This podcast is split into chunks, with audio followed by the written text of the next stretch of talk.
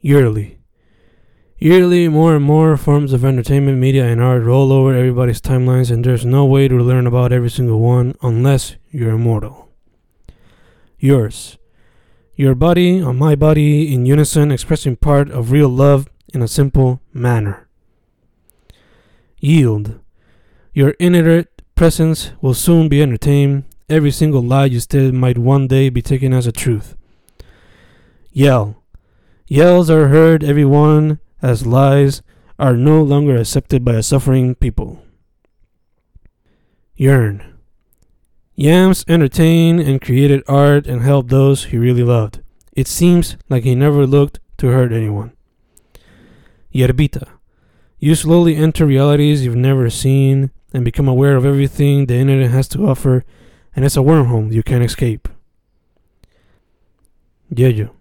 You, entertainment, you're my only love, my dear. Yo Yo. Yoko Ono, you're hated and loved. You occupy a space in my brain. I just want to grasp your art. Yourself. Yelling only creates problems and the unity can be destroyed. So use your words really wisely so you don't ruin what is an expression of rebellion against the liars that have ruined the country for decades. Yucca. Years of suffering unite as the people come together in an attack to take down their corrupt politicians. Yoga. Yoga is practiced on days of stress and more, so they go and let it all out to feel better than before.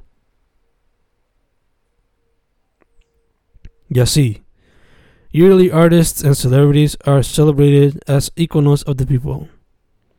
Yegua. Yeguas en la calle guiadas por hombres y mujeres unidos por el amor a una cultura poco explorada. Yates. Years of art practice took a young man into a world he never imagined experimenting since he was young. Yeti. Yetis entertained in the minds of many in times of chaos. Yarda. Yards are ran with determination on a weekly basis.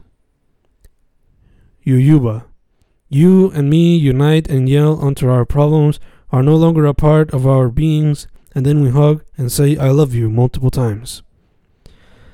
Yuyero. Yuyero del pueblo une sus yuyerías en frascos y la receta al pueblo medicinas para curar todo el mal de su organismo. Yankee. Yankee, aquí no te queremos es una de las frases unidas que se ve por todo el internet en diferentes facetas. Yasida. You and me come together in different nights. It has been so long since the last. It is a painful thought to accept. Yéndome. You and él should have never continued to be together, but look at what you're doing. On God, it still blows my mind because I thought you'd be stronger. But the energy isn't there for you to say no, I guess. Yacieron. Yeah, here we are, counting days for my inevitable future while endlessly regret not properly following my dreams and staying on the safe side of things. Never be like me. Always try to achieve your dreams. Yogurt. You're walking on fire and you don't know what to do or where to go. The United Front are by your doorstep, and you're really terrified, and you should be. The people are tired of your bullshit. Yearbook. Years end and lives restart, but a lot don't really go on to achieve what they've set for themselves and go to the days without actually killing it, like many times it's been stated.